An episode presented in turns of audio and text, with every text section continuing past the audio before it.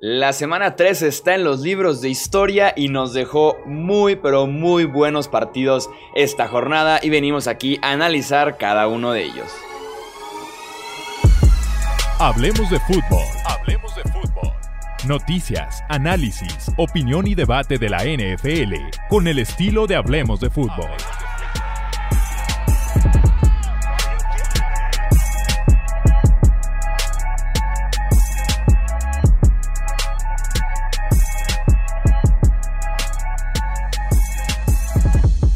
¿Qué tal amigos? ¿Cómo están? Bienvenidos a un episodio más del podcast Hablemos de Fútbol. Yo soy Jesús Sánchez y es un placer que me acompañen para comentar lo que fue esta jornada 13 de la NFL. Estoy, muy bien acompañado, ya los conocen. Saludo con muchísimo gusto a Alejandro Romo. Bienvenido Romo.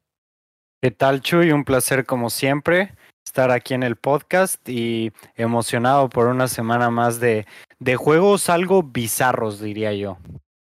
Sí, hubo dos, tres sorpresas, incluso partidos muy cerrados que se esperaban eh, tal vez victorias un poco más cómodas. Vamos a comentar esos encuentros porque también está por acá el buen Tony Álvarez. Bienvenido, Tony. ¿Qué tal, Chuy, Alex? Un placer saludarlos como siempre, como cada semana. Sí, algunos resultados inclusive que tal vez le damos la oportunidad a algunos equipos de sacar el triunfo y resulta que pues no, no sucedió. Y en otros donde no le damos la oportunidad a esos equipos, sacaron la victoria sorpresiva. No, ahorita estaremos hablando de esto. Vamos a arrancar con el partido tal vez de la semana, una de las sorpresas Diría que más lindas porque da gusto eh, por la historia que se fue construyendo a lo largo de la temporada y tener un resultado como esto, sin duda alguna, no es la cereza en el pastel tal vez, pero sí es un muy buen condimento en todo este proceso.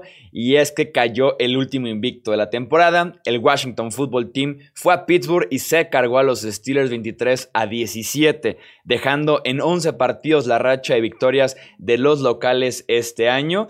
Y el Washington Football Team empatando con los Giants con marca de 5-7 en la cima de la división este de la NFC. ¿Cómo viste el partido, Alex?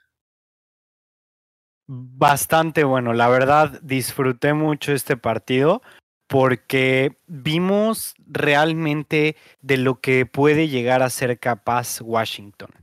Y lo que más me gusta de esto es que vemos cada vez cómo partido a partido, semana a semana, Washington se está viendo como una unidad más sólida. Y como al principio de la temporada probablemente nadie te podía mencionar dos jugadores a la ofensiva sin contar quarterback, probablemente. Y ahorita ya empiezan a surgir los jugadores que hacen la diferencia en el equipo de Washington. Tenemos a Logan Thomas, que empezó su carrera del NFL como quarterback. Tenemos a Antonio Gibson, que a pesar de no ser, de no ser un factor en este partido por salir lesionado, pero ya es uno de, de los mejores jugadores a la ofensiva de, em, este, de, de, Washington. Además, eh, en este partido tuvimos eh, un bastante, más bien un muy buen vistazo de, del receptor Sims, número, eh, me parece que 84, que jugó bastante bien y bueno, el, que nunca falla, Terry McLaurin, un jugadorazo que es. Pero a lo que voy con todo esto es que Washington cada vez se empieza a ver como un equipo más convincente y se empieza a ver que Ron Rivera y Jack del Río ya están, o sea, que su trabajo ya está dejando frutos. Sí, totalmente de acuerdo, ¿no? Además, parece que si bien no fue la mejor actuación del juego terrestre de Washington, sus corredores son parte fundamental ¿no? de esta ofensiva. Entendemos que Alex Smith, ya sea por la edad y o por el diseño de jugadas y el libro de jugadas, no va a ir profundo siempre, pero en este receptor, Chlorine que acabas de mencionar, Alex, y también la, la incorporación de sus válvulas de escape, ya sea en trayectorias wheel, en eh, trayectorias angle, eh, algo en el flat, van a estar involucrados los corredores recibiendo la pelota y nos lo demostró muchas veces Alex Smith y esta ofensiva que para conseguir un primero y diez o para mover la bola un poco, no necesitas ir largo, ¿no? Puedes ir con tus corredores y ellos van a hacer mucho después de recibir la pelota. Muchísimo crédito a Alex Smith, que hubo ratos donde sí lo presionaron bastante, aguantó el golpe, que después ya podremos analizar qué tanto pega en lo psicológico el haber tenido esa lesión, eh, que por lo, por haber costado, la, obviamente, la carrera, la pierna y hasta la vida por la infección que tuvo. Y, de verdad que mucho crédito a él porque aguantó en la bolsa de protección, esperaba que o sus receptores estarían, insisto, los corredores salieran de sus rutas y el toque que le ponía la bola, porque había unas rutas que eran, era muy sencillo conectar, pero con la presión que tenía, tenía él que dar un pasito a la izquierda o un pasito a la derecha y ahí soltarla al espacio, evidentemente no al hombre, muchas timing routes que él las provocaba por el tiempo que compraba dentro de la bolsa y eso fue suficiente para darle la vuelta a este equipo porque estaban perdiendo 14-0 y muchísimo crédito sin duda alguna al front seven de Washington. Me quito el sombrero ahí también. Gran trabajo de Jack del Río y sus hombres. Eh, entendemos que esta división es de las peorcitas de la liga, pero ya podemos decir que los dos primeros lugares que están empatados en récord tienen victorias de calidad esta semana y mucho, mucho crédito, tal vez por lo que mencionas, pensando en el futuro de esta organización. Sí, no, pasamos de no querer a ningún equipo del este de la NFC en postemporada a tener en la misma jornada victorias en Seattle y en Pittsburgh de dos equipos de esta misma división. Y sí, como menciona, sin Antonio Gibson desde el principio del partido, la desventaja de 14-0, Alex Smith sangrando de la pierna, fue realmente una remontada con toques extras que se le fueron complicando a Washington. Sobre los pases cortos, creo que hubo un antes y un después en este encuentro y es la lesión de Robert Spillane, el linebacker de los Steelers ese linebacker rápido de la unidad, el que estaba en el lugar de Devin Bush, que está fuera el resto de la temporada. Se lastima la rodilla, parece que no es grave, pero sí estará fuera un tiempo. Y a partir de ahí, JD McKissick se empieza a comer a los linebackers de los Steelers con recepciones eh, cortas, rápidas, consiguiendo yardas después de la recepción. Hay dos momentos de este partido, yo que soy mucho analizar como eh, la situación del encuentro, el manejo de los referees, el manejo de los entrenadores y demás. Dos aspectos importantes que sí tienen un impacto directo en el marcador. Al final del segundo cuarto me parece que a Washington le obsequian tres puntos. Creo que el reloj debía de haber seguido, estuviera o no estuviera el balón. Eh, hubo por ahí una confusión. Si Alex Smith se lo llevó a la lateral eh, a propósito, fue un instinto, no sé. Creo que ahí le obsequian tres puntos a Washington. Y además, sobre el final ya, en la penúltima serie que tienen los Steelers, cuarta y una. El partido empatado 17 a 17. En la yarda 28 de Washington, quedaban tres minutos en el reloj. En mi opinión, debían patear un gol de campo que, les, que los pusiera arriba y que obligara al Washington Football Team a hacer tres puntos sobre la hora, ¿no? Por lo menos empatarlo o ir por el triunfo, ya más apretada la situación. Optan por un pase largo eh, a Anthony McFarland, que uno no se explica mucho lo del pase largo, menos a un corredor teniendo esos wide receivers, con la experiencia de no tener nada de éxito en corto yardaje en contra de Washington todo el partido prácticamente yo hubiera pateado un gol de campo que los hubiera puesto arriba tres puntos y obliga a Alex Smith de que te lo vuelva a empatar el encuentro. Creo que por ahí queda pendiente la decisión de Mike Tomlin. Pues volvemos a lo que, a lo que discutimos eh, bastante seguido, ¿no? O sea, si hubiera hecho el field goal y después Washington le hace el drive, se acaba el tiempo y le gana, fue cómo no te la jugaste en cuarta y una, ¿por qué no fuiste lo suficiente agresivo? Nunca hay digamos, digamos que cuando se falla, nunca se va a respetar lo que hizo. Porque si te lo pones a pensar, fue lo mismo que hizo Cliff en cuarta y una contra, contra, los, digo, contra los Patriots hace un par de semanas. Fue prácticamente misma situación y también se le criticó por ir por un gol de campo sencillo. Que, que, bueno, sabemos que la situación con su pateador es distinta, ¿no? Pero a lo que voy es a que tal vez no, o sea, yo creo que Mike Tomlin pensó que tenía el mejor shot eh, con eso. Y así como lo dijo él mismo, si no puedes ganar una yarda cuando más la necesitas, no mereces ganar el partido. Y esa fue la situación. Eh, me parece que un par, un par de veces o tres veces para los Steelers en este partido no aprovecharon las oportunidades, especialmente de corto yardaje. Número uno, porque no tienen a su corredor principal, que es James Conner, y número dos, porque están contra la mejor línea defensiva de la liga. Entonces, yo... adelante, Tony. Perdón, Alex. No, no, no, perdón, perdón, perdón. pensé que habías terminado. Entonces, esos son los factores principales y por eso creo yo que fue un factor y creo que, creo que lo platicamos aquí en, las previas de la semana, que no se nos haría nada raro que Washington le fuera a sacar el partido de Steelers, sobre todo por el tipo de unidades que tiene, que son la línea defensiva y que tienen una secundaria, digamos, sólida, pero sobre todo pueden poner presión y pueden neutralizar el juego terrestre.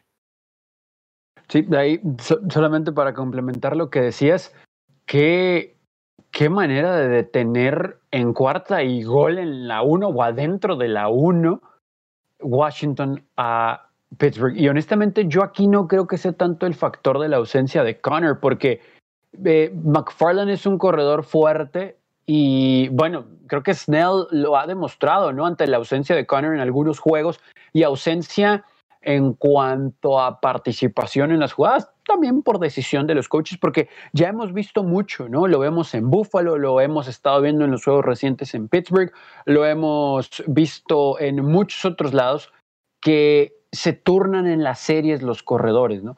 Y me parece que han respondido lo suficiente como para poder ganar media yarda.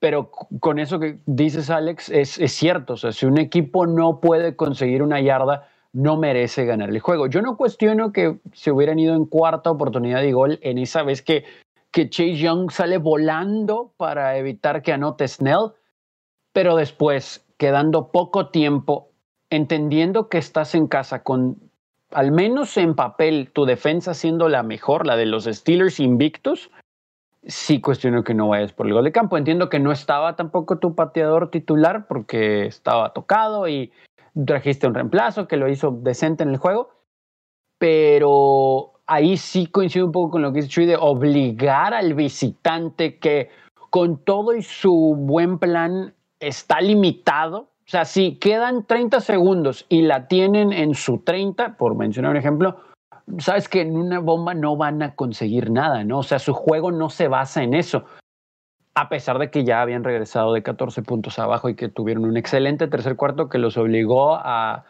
equivocarse los Steelers en el último y ellos tomar ventaja de eso. Pero no tengo problema con la primera decisión por ser cuarta y gol. Tengo problema con la segunda por el tiempo que quedaba, porque el marcador está empatado, porque ya le había sufrido y creo que tenías que obligar ¿no? al rival a hacer más. Pero, pero sí coincido con eso que dices, Alexa. No, y lo mencionó Tomlin, como bien lo dices. Y es lo que dijo también Tomlin después. Espero que mi equipo logre hacer jugadas de rutina. Y Pittsburgh ni siquiera podía hacer eso, ¿no? Un pase corto lo soltaron desde la primera serie.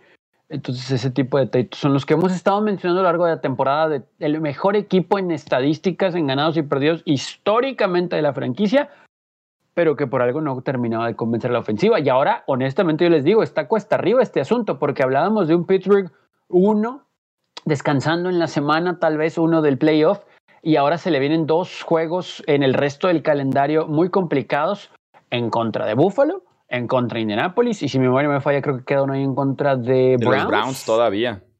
Eh, aquí Pittsburgh, es más, ya olvídense del primer lugar. Yo no sé en una de esas si la división esté en el aire, ¿no? Sí, más porque en las últimas dos semanas eh, creo que tanto Ravens como Washington también dejaron ver ah, varios aspectos para preocuparse con, con, los Steelers. El tema de los drops, de los wide receivers y el de Eric Ebron, el tight end. El tema del juego terrestre nulo, que ese se venía cargando toda la temporada. Se lesionan Bob Dupree, se lesionan Robert Spillane. Eh, entonces Marquis Ponce el centro se fue y se desmoronó también esa línea ofensiva. Entonces hay dos, tres detalles, además de que superaron un calendario muy complicado que se les fue retrasando por el tema del COVID. Jugar dos partidos en cinco días contra un rival que venía con 11 días de descanso. Obviamente iba a ser muy complicado. Vamos viendo qué tal salen librados los Steelers de esta eh, mala racha.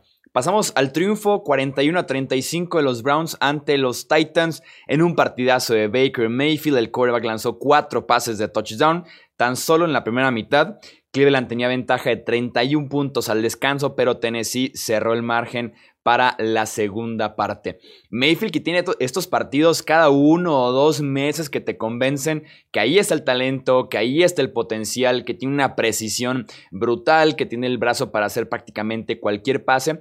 Y lo que me gustó de Cleveland, la narrativa de este encuentro era, uff, se van a encontrar Derrick Henry y Nick Chubb, ¿no? Tal vez los dos mejores corredores de la NFL en estilo puro al momento de correr el ovoide, ¿no? O de que si el partido se convierte en un tiroteo es porque Tennessee lo llevó hacia allá y porque le conviene con Ryan Tannehill.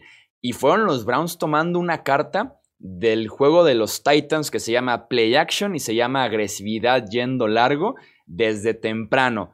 Fueron con esos dos aspectos, con las yardas después de la recepción y tomando un, como les digo, una página del libro de Tennessee, Cleveland le gana a los Titans con su propio estilo muy convincente en la segunda, en la primera parte, perdón, y se me hace como hasta injusto que este partido terminara con la narrativa de que fue de una sola posesión, porque el dominio de Cleveland, por lo menos los primeros tres cuartos, fue bastante notable. Sí, al final eh, podemos decir que es un excelente triunfo de Cleveland, aunque en el inicio del juego, yo les soy muy sincero, tenía un poco de dudas porque en la primera serie esperaba que fueran contundentes y no fue así. Y vino un excelente trabajo defensivo y también de equipos especiales ahí acomodando un poquito, eh, que les da la oportunidad de demostrar que a pesar de haber tenido derrotas en contra de equipos que dices, ah, pues le han ganado a los que les tienen que ganar, pero ahí en sus derrotas todavía no mandan un mensaje. Este triunfo en contra de Tennessee lo es. Creo que todos coincidimos en que van a tener que seguir en esta línea y que al final el marcador lo hace decoroso Tennessee porque estaba en casa, porque es un buen equipo, porque tiene talento y porque también ya ganando por esa cantidad de puntos, pues Cleveland jugó un poquito safe, ¿no? Prevent, etcétera. Pero estuvo en la zona roja, anotaron los touchdowns que tenían que anotar. Vimos la explosividad, bueno, conocemos lo del juego terrestre, pero vimos un Baker on point, cero intercepciones, cuatro touchdowns. Los receptores levantaron la mano cuando a veces se habían quedado un poquito de ver, sobre todo porque no había que involucrarlos tanto cuando tienen un muy buen juego terrestre.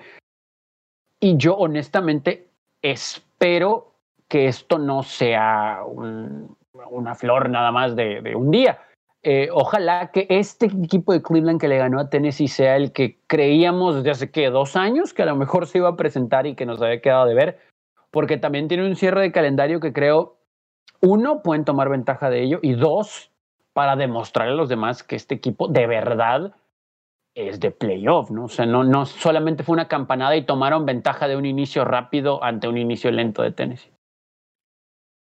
Sí, estoy de acuerdo. Y además lo que pienso yo que fue el factor más importante es que los Titans estaban esperando que los Browns se basaran en su juego terrestre. Y lo platicamos aquí. Y yo creo que todo el mundo esperábamos de que si les está funcionando eh, Chop Hunt, ¿por qué no utilizarlo contra un equipo que, que no es, digamos, su fortaleza de tener el juego terrestre, ¿no? Entonces yo creo que ellos vieron, eh, digamos, vieron desde afuera cómo se debía, digamos, eh, cómo se supone que se, debe, se debía de plantear el partido y lo plantearon de la manera opuesta. ¿Para qué? Para sorprender. Y eso fue exactamente lo que hicieron. Porque aquí en el podcast dijimos, sí, y dije yo también, asumo la responsabilidad. Si los Browns aspiran a ganar, tiene que ser con juego terrestre e hicieron exactamente todo lo contrario. Stefanski salió con un excelente plan de juego, supo involucrar muy bien a, todo el cuerpo de receptores y traían locos a los Titans. Realmente el marcador quedó mucho más decorado que lo que realmente fue el partido, porque fue una primera mitad completamente de los Browns y una segunda mitad que si bien ya los Browns habían bajado todo el ritmo, pero también los Titans eh, buscaban, intentaban la manera de, ver cómo acercarse y de hecho se terminó el partido, eh, digamos, 20, 30 segundos antes de que terminara el partido fue una de las últimas anotaciones de, de, de Tennessee que realmente o sea, matemáticamente, por decirlo así, no estaban fuera del partido, pero que realmente ya está muy complicado ganar. Bien por los Browns, me parece que, que es muy importante que empieza a ser un equipo con identidad, que es lo más importante, es lo que te hace ganar en la NFL. Y este es, e, es uno de sus, de sus triunfos signature. Y ahora que mencionas a Kevin Stefanski, ahora que ya pasó un poco el boom de Mike Tomlin y los invictos Steelers, para mí Stefanski debe ser hasta la semana 13 el coach del año, teniendo a estos Browns 9-3, dando un brinco de calidad importante. Eh, si tuviera que votar hoy, votaría por el head coach de los Browns en esta, en esta carrera por este premio del coach del año. Muy totalmente. Sean McDermott es otro que, que también podría ser y tal vez ahí podrías meter a, a, uno que otro que también ha hecho un buen trabajo, por ejemplo, Joe Judge, cómo está levantando, pero siguen siendo cuatro victorias, ¿no? Pero también hablas de que él agarró un roster completamente destruido, que, está, que los está haciendo jugar mejor. Misma situación con Ron Rivera, ¿no? Pero yo creo que ese premio debería de ser al momento, como tú dices, para Stefanski y de frontrunner sean McDermott.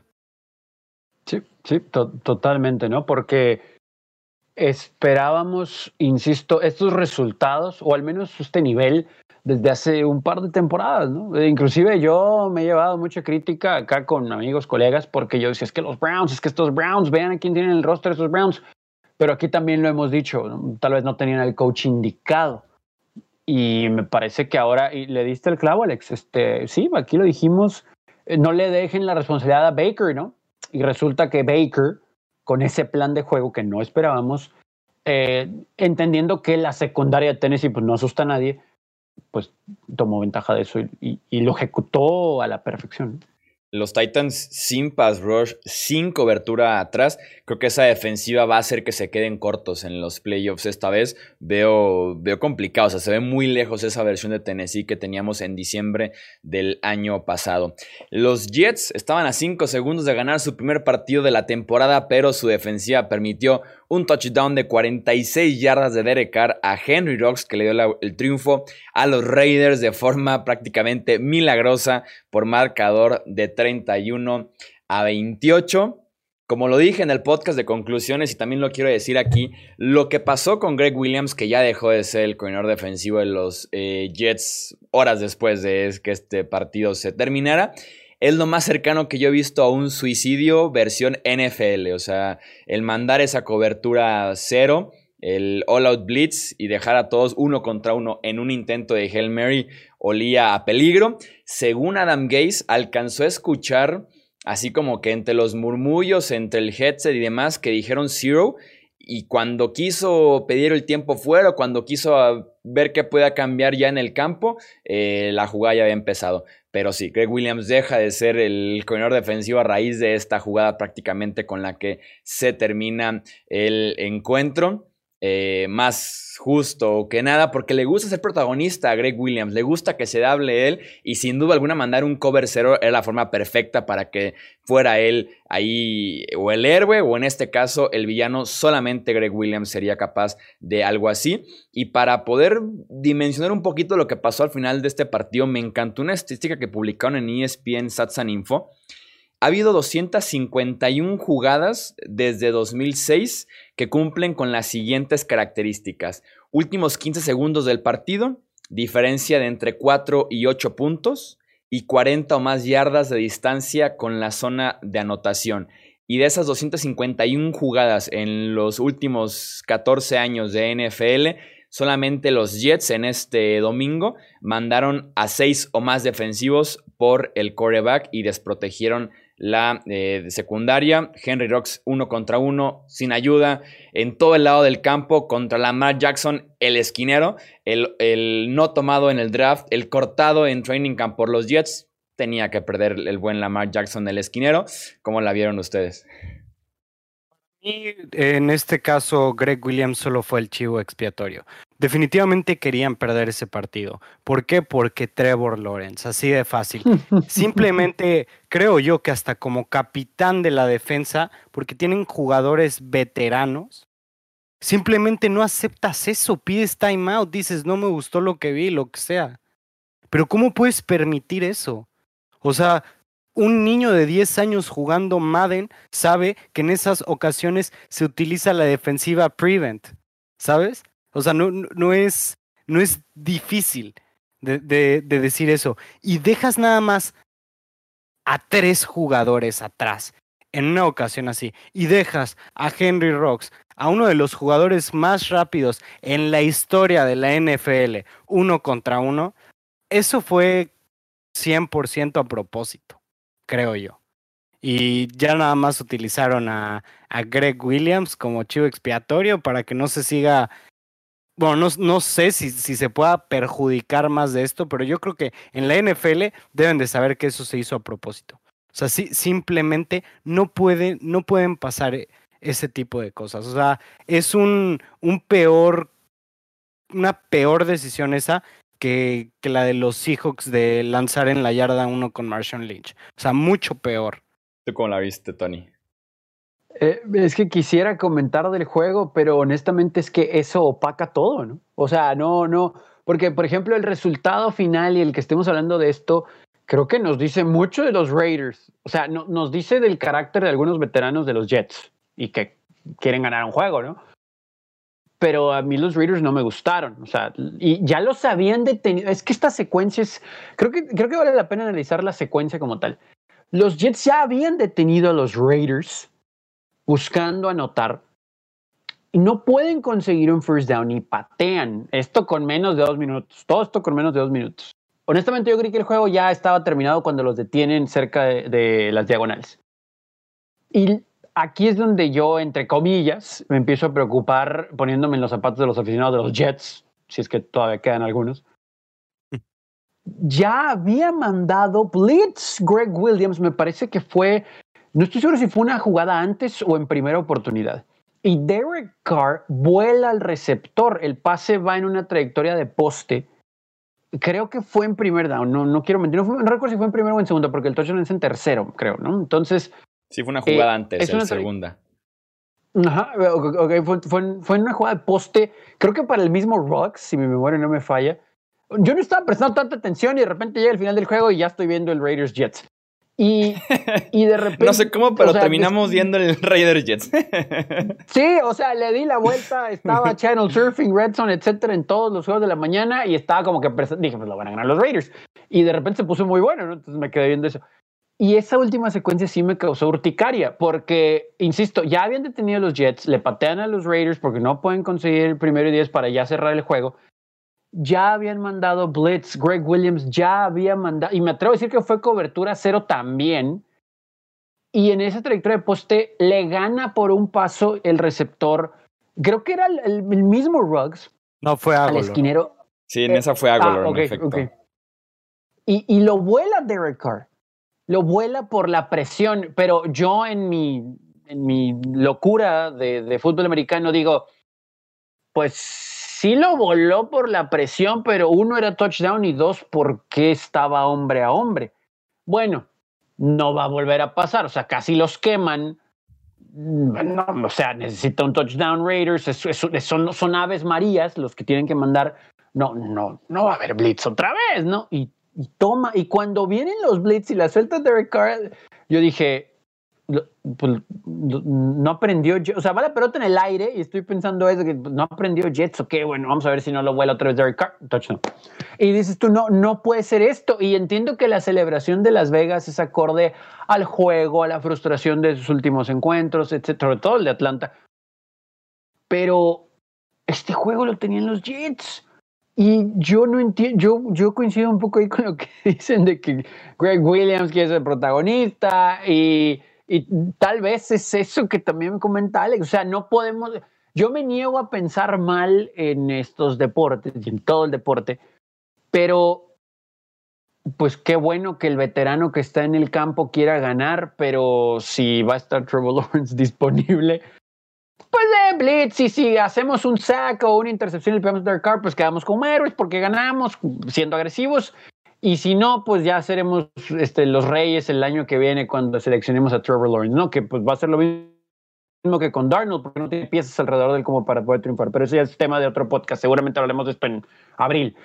Pero Es que no, no supero eso, de verdad no, no, no supero porque ya lo habíamos visto una jugada antes y aún así la decisión fue la misma y ahí está. Y creo que también Carl la lee perfecto, ¿no? O sea, tengo blitz, cobertura hombre a hombre, mis jugadores son más rápidos, pues con que la tire largo, ¿no? Ya que hagan ellos el resto. Y después de volarla le pone un muy buen pase a Henry Ruggs, que había tenido un juego muy malo. Sí, muchas veces también decimos el cómo van a hacer el tanking, cómo se van a dejar perder a propósito, porque véndele esa idea a 53 jugadores, ¿no? Entiendo que por ahí no va, pero una forma de ponerte en esa posición es mandar una jugada basura, como, como literalmente lo fue, un, error grosero que sí se puede comparar solamente tal vez con correr con Marshall Lynch en la yarda 1 en un Super Bowl, ¿no? Eh, pero sí, eh, día brutal de Darren Waller, 13 recepciones, 200 yardas y 2 touchdowns. Frank Gore sale lesionado por una conmoción y esto ayuda entre comillas a los Jets porque le dieron oportunidad a jóvenes, se quitaron encima las piernas de Frank Gore y terminaron con más de 200 yardas corriendo en este partido. Vamos con la siguiente ronda de partidos. Eh, Jaguars en contra de los Vikings se llevaron un susto en, Minnesota, pero al final de cuentas se fueron a tiempo extra, pero el triunfo fue para Minnesota 27 a 24. La defensiva forzó cuatro robos de balón, mientras que Kirk Cousins lanzó tres pases de touchdown Romo. Y volvemos a lo mismo que, que hablamos cada semana, que es Jacksonville sigue intentando ganar no es un equipo que realmente juegue mal, no es un equipo que ya no se vea ni siquiera interesado, simplemente es un equipo que no tiene las piezas para salir adelante. Sin embargo, creo yo, y tal vez pueda ser muy criticado por esto, pero Duke Maroon a mí en lo particular no se me hace un mal head coach y se me hace que, que es un líder al punto en el que tienes a, a los 1-10 Jacksonville Jaguars peleando por ganar partidos, semana con semana, dándolo todo. Sí, yo, yo no sé aquí qué tanto estén ellos pensando en Trevor Lawrence, ¿no? Tal vez su plan sea por otro lado, pero aquí, a diferencia de Nueva York, sí hay piezas, ¿no? O sea, está Shark, está Robinson, hay, hay elementos ahí en la ofensiva como para tratar de, si tienes un quarterback estable, que ahora con Glennon han tenido oportunidad en sus últimos dos juegos eh, y tal vez han merecido ganar. Pudiera uno pensar que si tienen un quarterback lo suficientemente talentoso pudieran competir. Lo curioso es que el problema es el otro lado de la pelota, ¿no? Esta defensa pues no es la de Saxonville de hace unos años. Ya no queda nadie, ¿no? Así que van a tener que reconstruir ese asunto, por lo que espero, coincido con Alex, le den cierta paciencia a Marrone pensando en el draft que viene pero sí se ve una actitud diferente de los Jaguars a comparación de, con los Jets. Y hoy Minnesota, ¿eh? ¿eh? ok, ahí están, 500, etcétera, pero pues la forma en que ganaron, dudoso, inclusive cuestionando por la forma en cómo manejaron su última serie ofensiva en tiempo extra a su pateador, porque entendemos que falló, pero creo que le tienes que dar la confianza, ¿no? O sea, yo sé que era un juego que no podían darse el lujo de perder, que igual se lo sacaba Jacksonville, pero pudieron patear el gol de campo desde antes, ¿no? Sí acercarlo, pero no tanto, darle la confianza. exageraron, sí exageraron. Había fallado ya dos puntos extras y falló, de hecho, sobre el final del cuarto cuarto para mandar esto al tiempo extra, un gol de campo de 51 yardas. Y ahora sí que va a sonar como, no sé si hasta incongruente, pero porque son dos aspectos muy diferentes del juego, cómo se pueden manejar. Muchas veces decimos, y aquí, y aquí en el podcast criticamos, cuando no son agresivos y quieren firmar el gol de campo largo, ¿no? Aquí creo que en, este caso, eh, Mike Zimmer creo que pecó de agresivo al buscar un pase de 33 yardas ya sobre la hora en lugar de ayudar un poquito más a Dan Bailey y firmar en este caso el gol de campo. Suena raro porque en el mismo podcast podemos decir, uy, pecó agresivo, ah, le faltó ser agresivo prácticamente en la misma situación, pero creo que aquí ayuda un poquito a Dan Bailey, o sea, darle un gol de campo un poquito más corto y no mandes un pase que tenía muy pocas chances de ser completo de 33 yardas sobre eh, la hora. McGlennon mantuvo a este equipo peleando a pesar de que tuvo dos fumbles y en, la, y en el tiempo extra vuelve de ser la cenicienta a ser otra vez, eh, se acaba esta historia porque lanza una intercepción que pone a los Vikings al medio campo para ganar este encuentro. Eh, pero sí, con todo y lesiones, otro buen esfuerzo por parte de la defensiva de los Jaguars. Otra sorpresa de esta jornada fue el triunfo de los Giants ganando en Seattle ante los Seahawks 17 a 12. La defensiva de Nueva York capturó cinco veces a Russell Wilson, dos y media capturas cortesía de Leonard Williams. Me puse a investigar fuerte cómo pudiéramos definir el éxito que han tenido los Giants, sobre todo recientemente, que están bastante enrachados. Y es que fue clave para ellos la agencia libre y el draft por lo menos este año en la parte defensiva. Sus tres grandes firmas de la agencia libre, James Bradbury, Blake Martínez y Leonard Williams tienen por lo menos etiqueta de Pro Bowl. No sé si la alcance para un All Pro, pero sí etiqueta de Pro Bowl estos tres.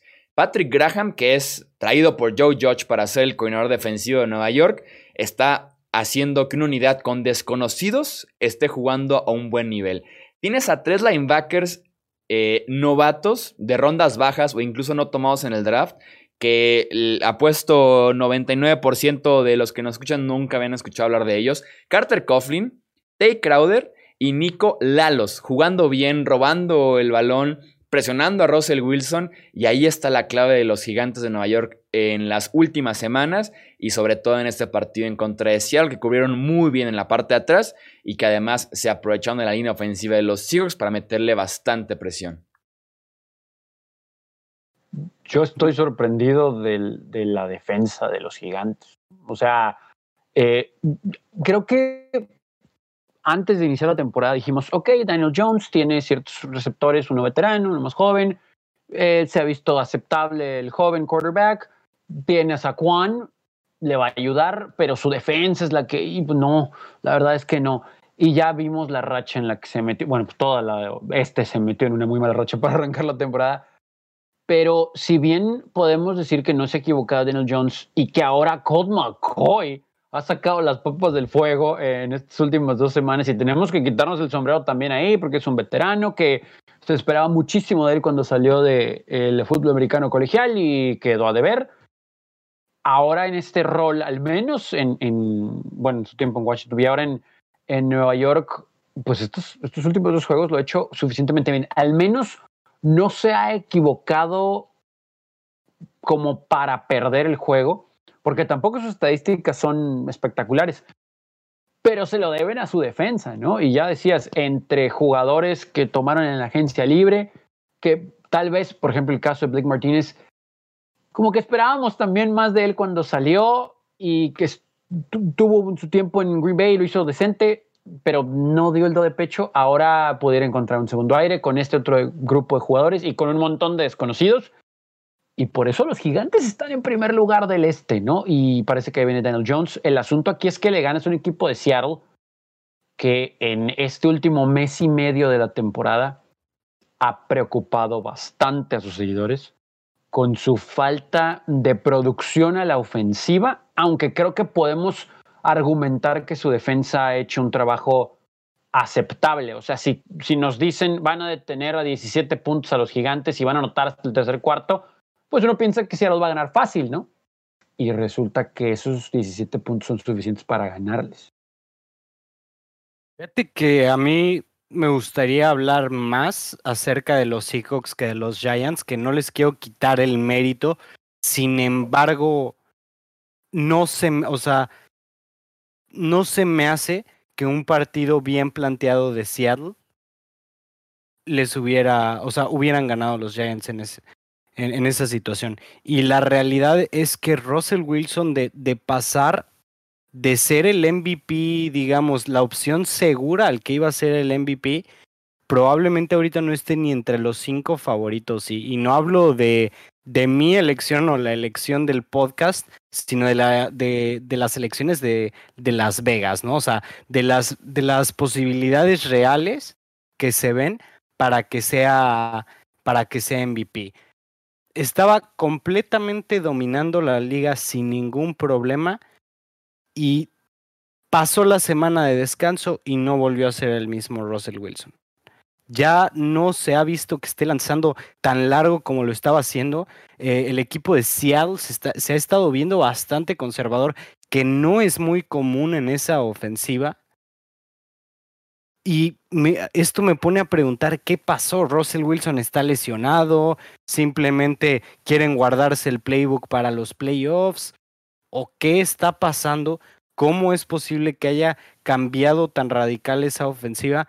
No lo entiendo y es una verdadera pena que otro año más Russell Wilson se va a ir sin un solo voto de, de MVP y lo peor de todo es que va a ser merecidamente porque ahorita, desde mi punto de vista, al menos Mahomes está delante de él, Rodgers está delante de él, y Josh Allen, que tanto critico yo, está delante de él. Sí, se salió ya por completo de esa carrera. El top 2 está clarísimo ahí entre Mahomes y Rodgers. Eh, y sí, otras dos entregas de balón en contra de esta defensiva de los Giants y a remar contra corriente porque ya son segundos en la división detrás de los Rams de Los Ángeles. Los Colts sobrevivieron en Houston y vencieron 26 a 20 a los Texans. Digo sobrevivieron porque los locales estaban a dos yardas de darle la vuelta en los últimos segundos, pero un muy mal centro selló el triunfo Indianapolis. Se le fue muy por debajo a Deshaun Watson y ahí en la pelea por el ovoide eh, el balón fue para los Colts y por ahí ya sellaron el triunfo. Se veía la frustración, un partido difícil para Deshaun Watson, pero casi lo sacan adelante. Tiene, un, tiene intercepción, tiene fumble y también tiene un safety en este eh, encuentro.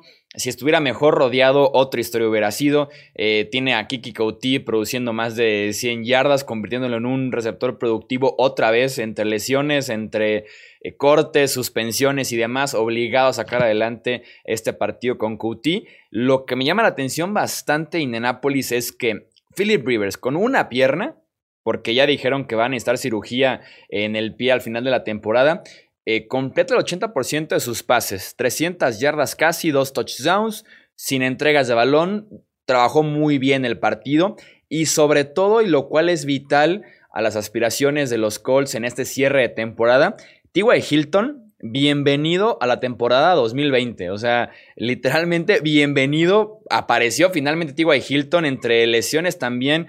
Muy poca química que mostraba con Philip Rivers, partidos en los que desaparecía tres cuartos completos. Eh, tiene aquí 8 recepciones, 110 yardas, 2 touchdowns.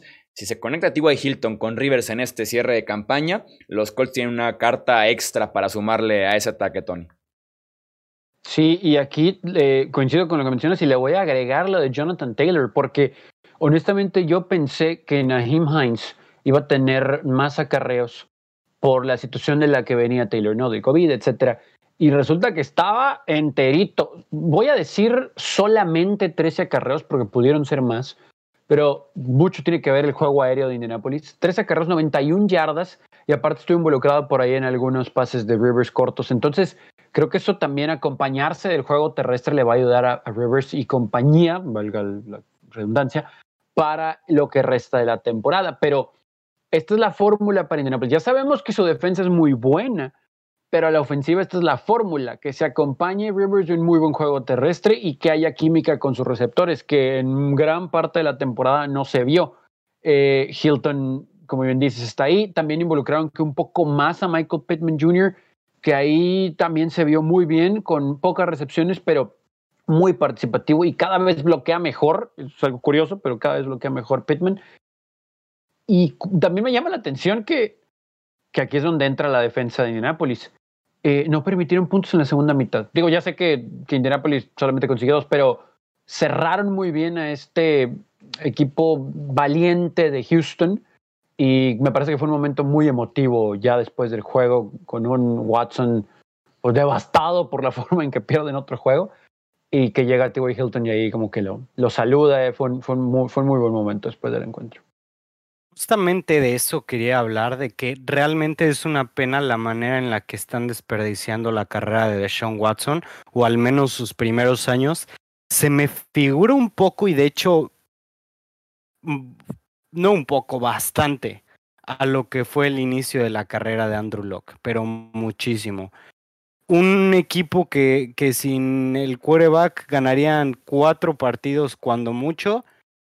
El quarterback está ahí y porque porque hace las jugadas ya sea con los pies, con el físico o, con el brazo, ganan 10, 11 partidos al año. pero llegan a playoffs y simplemente no tienen lo suficiente para ser un contendiente. Se supone que para, para que no fuera la misma situación, para eso Bill O'Brien trajo a, a Laramie Tonsil para darle más protección que sí ha mejorado su línea en comparación de lo que era antes, pero ahora no tiene las armas y no tiene el equipo. Una verdadera pena que veamos a, a Deshaun Watson batallar tanto para ganar porque sabemos que lo da todo, sabemos que es un jugador comprometido con su equipo y, que va a arriesgar absolutamente todo su físico por una yarda para ganar el partido. Una verdadera pena que, que estemos eh, siendo testigos de cómo pueden desperdiciar una, una de las carreras eh, más prometedoras en, el, en el pasado, más bien en el presente reciente. Los Bills le ganaron 34-24 a los 49ers. Josh Allen tuvo uno de sus mejores partidos como profesional con 375 yardas aéreas y 4 pases de touchdown a Cole Beasley, Gabriel Davis, Dawson Knox e Isaiah McKenzie. Es el primer triunfo como curiosidad de los Bills en un Monday Night Football desde la semana 4 de la campaña 1999. Van en camino estos Bills para romper otras marcas que tienen más de 20, 25 años eh, activas. ¿Cómo viste a tu coreback, Romo, al buen Josh Allen? no soy fan de él, pero. Hoy se lució. Ese partido se hay, lució.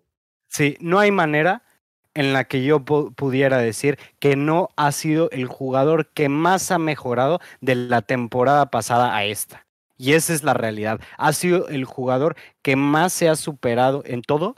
Y el cambio que realmente fue traer este Fondix a esa ofensiva. Porque mira, yo sé que Josh Allen eh, no tenía el mejor cuerpo de receptores, tampoco era, tampoco era el peor, tenía un cuerpo, digamos, decente. De hecho, en algún punto era la mejor pareja calificada por Pro Football Focus la, la temporada pasada. Pero, ¿cómo abre el playbook? Tener este Fondix es bastante, pero bastante importante. Yo creo que este, ese trade de este Fondix a, a, Buffalo ha sido uno de los mejores trades que he visto en el aspecto de que ambos equipos ganaron mucho. Los Vikings se deshicieron de alguien que ya no quería jugar para su equipo, que ya empezaba a tener problemas de producción y sobre todo que les estaba costando 14 millones, 14 eh, millones o más por año y se trajeron a un novato que está cumpliendo todas las expectativas y más y los Bills recibieron a uno de los mejores receptores de la liga que les está cumpliendo, que está influyendo de manera muy positiva para el desarrollo de su quarterback, que eso es lo más importante para ellos. Sin duda alguna. Además, cuando no va la pelota para él, eh, abre la posibilidad a los otros receptores porque atrae eh, la cobertura. Entonces, sin duda alguna, totalmente de acuerdo ahí. A mí lo único que me generaba duda de Allen en este juego era el que en su afán de extender la jugada y buscar yardaje, a veces es un poco descuidado con la pelota. Y con esta defensa de San Francisco que estaba mejorando, más allá de que no está Bosa, yo pensé que iba a tener problemas, pero todo lo contrario, todo lo contrario, un muy buen trabajo de la ofensiva de Bills. Y aquí yo sí pensé que San Francisco podía dar el campanazo o, o al menos que sería un juego más cerrado, pero la verdad es que en ningún momento estuvo en duda. Buffalo eh, tal vez por ahí una secuencia en la primera mitad que intercambiaron eh, detenciones dentro de la yarda 5 en cuarta oportunidad, y luego vino un fumble, etcétera. Pero de ahí en adelante fue todo de los Bills porque es el equipo más talentoso ahorita, está sano y eso es lo importante rumbo a esta parte de la temporada. El cierre va a estar buenísimo y los Bills están embalados, hay química, están sanos. Solamente le pido eso a Josh Allen, que proteja la pelota como lo hizo en este juego en contra de San Francisco. Y ya quedó demostrado que los 49ers, pues, sin sus estrellas, ¿no? O sea, sin Kittle es complicado.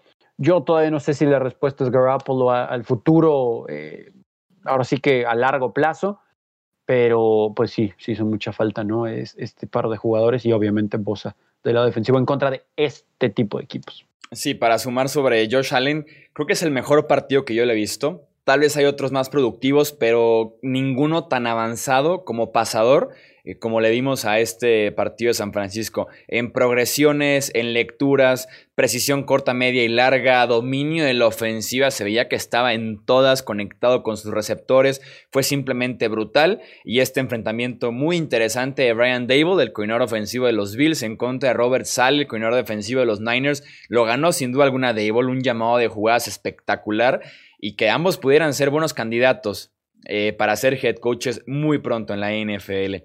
Vamos con la ronda rápida de los partidos para repasar el resto de la jornada.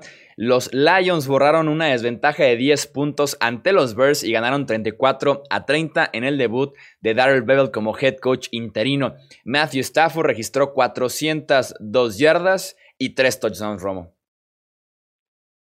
Yo pensé que este partido le iba a costar la chamba a Matt Nagy increíble que contra un head coach en su primer partido te haga un comeback de 10 puntos en el cuarto cuarto. Los Bears empezaron 5-1, pero todos sabíamos que eran un fraude por completo, ya están 5-7. Los Bears simplemente se siguen hundiendo. Con Trubisky, con Foles, con quien quieras, van a estar mal.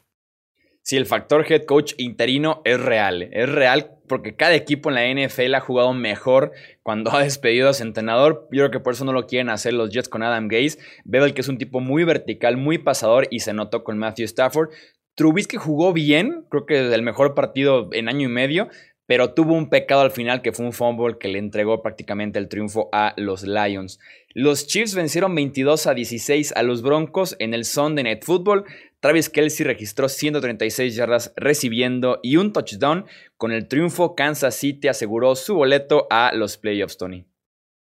Y de paso, agua en la espalda y en el cuello, ¿no? Con ese frío, porque ahí Mahomes le aventó en la entrevista postgame. Eh, díjole que qué bueno que no nos ha tocado eso.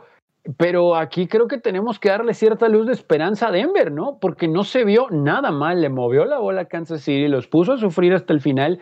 Eh, no sé si eh, Banjo es el coach de esta organización. Entendemos que les hace falta piezas, sobre todo la defensiva. Curioso, pero esta defensiva no es la de antes.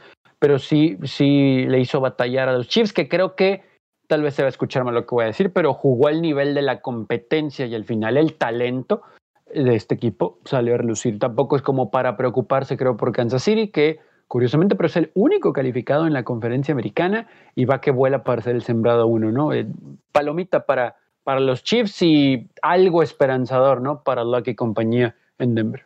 Sí, la gran diferencia creo yo en este partido, señalo dos, el quarterback eh, y también la decisión de Big Fangio. Otra vez, situación de juego. Quedaban seis minutos en el reloj.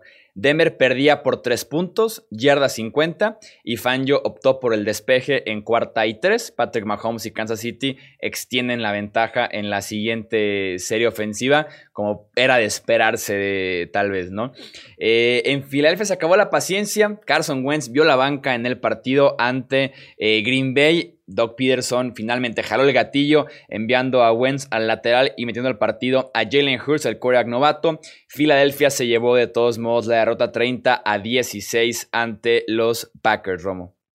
Se llevó la derrota, pero vimos los chispazos que puede traer Jalen Hurts a esa ofensiva y también que ya era hora de que pusieran a Wentz en la banca. Realmente ha jugado muy, muy mal todo lo que va de este año. Se hablaba de que no tenía un cuerpo de receptores, se habla de que no tenía línea, y a pesar de que ha ido recuperando y se han ido desarrollando jugadores en esa ofensiva que se ven capaces de, de aportar y de, y de producir, hemos visto un Carson Wentz que simplemente no está leyendo las defensivas en lo absoluto. Eh, eh, no vuela, más bien eh, no voltea a ver a los jugadores que debería de ver, que están abiertos. Constantemente en cada partido se puede ver eso y ya era un problema que necesitaba ser, digamos, corregido, por decirlo, tratado, sí, tratado es la palabra, un, problema que ya, ya tenían que ver los Eagles y que ahora se van a enfrentar a una de las decisiones más difíciles para el futuro de su franquicia porque tienen, tienen muy poco salary cap, de hecho tienen salary cap negativo para el año que viene y si se quieren deshacer de Wentz les va a costar mucho dinero. Sí, con Hurt se vio más calma en la bolsa, evade la presión con mucha más disciplina. Con Carson Wentz eh, es un desastre la bolsa en ese aspecto. Sigue buscando sus wide receivers, su prioridad no es correr el ovoide. Entre lo negativo, su precisión. Al principio estuvo muy alto con sus pases y al final estuvo muy bajo. De los Packers, pues Rogers se mete al club de los 400 touchdowns y Davante Adams creo que son 7 partidos consecutivos con touchdown. Sin Breeze, por tercer juego eh, seguido, los Saints vencieron 21 a 16 a los Falcons, segunda victoria en las últimas tres semanas ante Atlanta. Tyson Hill lanzó dos pases de touchdown, los primeros de su carrera, Tony. Aquí hay, hay, dos aristas para este cubo armable de Taysom Hill y el futuro de Nueva Orleans. Es curioso, ¿no? Que sin Drew Brees en los últimos años están invictos los Santos. Eh, pero yo no sé si de verdad Taysom Hill es el futuro de esta organización en esta posición cuando se le ocurra a Drew Brees retirarse, que pues ya no sé si de verdad solamente cumplirá este contrato que tiene recientemente firmado. Porque Sí, fue un buen juego para él por tierra. De hecho, entre Camara y él, que muchos eh, dueños de Camara en el Fantasy decían que es una burla tener a Camara cuando está Hill ahí porque pues, le quita todas las yardas por tierra, compartieron entre comillas eso y los dos fueron muy productivos, entendiendo que Hill es un jugador muy habilidoso para correr la pelota. Y también que Michael Thomas tuvo un muy buen juego por aire, más de 100 yardas y un touchdown. Sin embargo, hay momentos, saludos a nuestro querido amigo Tim Tebow, en los que Taysom Hill se vio similar a Tim Tebow. Un poco tarde en sus lecturas, en la toma de decisiones y en la fuerza en el brazo para ir sobre todo a pases cerca de la banda. ¿A qué voy con esto? Había momentos en los que una fracción, un tiempito antes que hubiera uno, volteado al lado derecho, por ejemplo. Dos, decidido a lanzar rápido. Y tres, eso aunado con la falta de fortaleza en el brazo de Hill, los Saints creo que hubieran movido más la pelota. Fueron tres touchdowns, su defensa dominó porque Atlanta no tiene nada, pero creo que en este juego sí quedaron exhibidas algunas carencias de Hill y yo lo menciono así pensando en el futuro de esta organización pero si van a enfrentar a Atlanta dos veces en menos de un mes, aunque nuestro Drew Brees, ya como están las cosas en eh, Falcons a la ofensiva, sobre todo con esta muy buena defensa de los de la Flor de Lis, eh, nunca van a perder, ¿no? Sí, dejaron muchos puntos. La gran ventaja también enfrentan a Filadelfia y empieza a sonar ya un poquito el rumor de el regreso de Drew Brees. Pudiera ser este domingo que viene, eh, tirándole un poquito más al siguiente domingo que van en contra de los Kansas City Chiefs. Eh, en el partido aquí que enfrentaba a los dos analistas de este podcast, los Chargers fueron eh, blanqueados. me hablaron. Eh, fueron blanqueados por los Patriots 45 a 0. Un dominio total con dos touchdowns Romo de New England en equipos especiales. Seré breve. Una paliza. No hay mucho más que decir. New England jugó mejor en todo, en ofensiva, en defensiva, en equipos especiales. Increíble lo bueno que es Bill Belichick contra quarterbacks novatos. Se pone 21 ganados, 5 perdidos contra estos.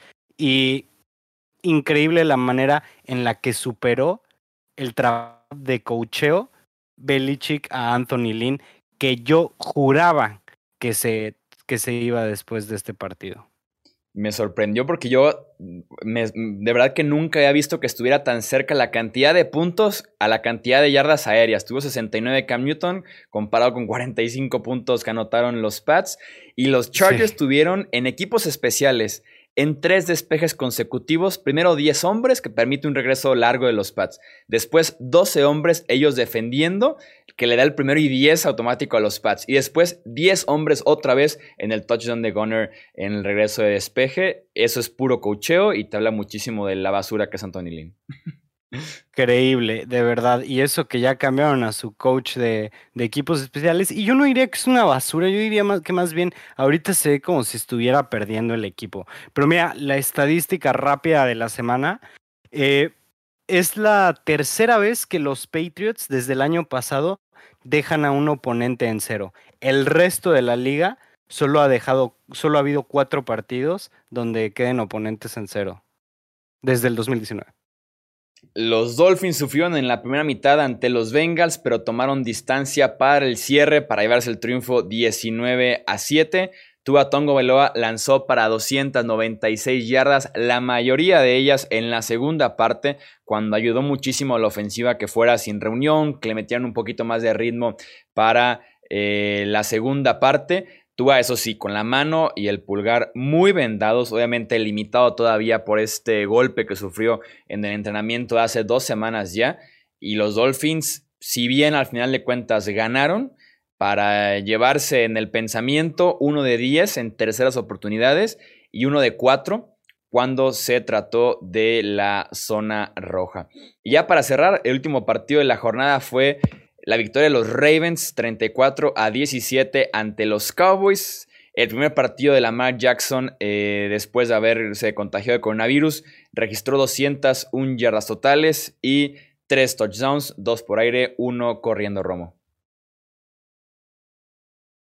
Se vio bastante bien la ofensiva eh, de, los Ravens en este partido, que claro, la defensiva de los Cowboys, especialmente la terrestre, no es el mejor índice para saber si estás mejorando, pero al parecer J.K. Dobbins ya empieza a actuar como, como running back titular y eso le está dando un mayor dinamismo a la ofensiva de Baltimore. Los Cowboys siguen teniendo problemas para mover el balón y sobre todo para detener el ataque terrestre. Fue ridículo la actuación de la defensiva de los Cowboys. No había engaño que no se comieron, nada de disciplina en asignaciones, en la visión, en la lectura de los movimientos del coreback, de los corredores, pobres ángulos de tacleo. Eso está bien, criticamos mucho a Nolan, el corredor defensivo, pero también tiene que ver muchísimo con los jugadores. Un día para el olvido, para Leighton Van que había sido de lo rescatable recientemente con los Cowboys, eh, Tony. Sí, de hecho, apenas te iba a decir, pregúntale a Leighton Manderesh, ¿no? En ese touchdown de Lamar Jackson. Es, es, increíble, ¿no? O sea, no, lo lee terrible. O sea, podemos decir, ah, es que le taparon. Estaba mal posicionado, ¿no? Estaba mal posicionado, muy cerca de la línea del peo, se come la finta del acarreo. Y puntualizar que esta defensa de Baltimore me parece que no lo ha hecho mal a lo largo de la temporada en términos generales la producción ofensiva es la que ha estado en duda. Tal vez tampoco hoy fueron números muy espectaculares de Lamar pasando la pelota, pero se acompañó de un juego terrestre, como bien dice Alex, que pareciera que involucran más a Dobbins, que creo que es de los corredores que pensamos iban a terminar siendo titulares cuando platicamos de ellos al inicio de la temporada. Vamos a ver, ¿no? Que, cómo cierran la campaña, porque este equipo no deja de ser muy talentoso, ¿no? Pero sí tienen que producir a la ofensiva. Hoy lo demostraron, tomaron ventaja de esas muy malas lecturas a la defensa de Dallas. Pero, pero sí tienen que ser más consistentes, ¿no? En, en, ese lado de, ovoide, porque creo que en la defensa están bien, ¿no? Vamos a ver cómo cierran. Salen de la mala racha, pero eran los Cowboys. Al final de cuentas eran los Cowboys, vamos viéndolos, como dice, con otros rivales más adelante, porque sí les espero un cierre bastante, bastante interesante en Baltimore. Eso es todo entonces por este episodio repaso análisis de todos los partidos de esta semana 13 y ya saben que aquí estaremos el jueves por la noche para analizar lo que es un muy interesante Thursday Night Football entre New England y Los Ángeles, Rams contra Patriots y también dar la previa y pronóstico de cada partido de la semana 14. A nombre de Alejandro Romo, de Tony Álvarez, yo soy Jesús Sánchez y eso es todo por este episodio. Gracias por escuchar el podcast de Hablemos de Fútbol. Para más, no olvides seguirnos en redes sociales y visitar hablemosdefutbol.com.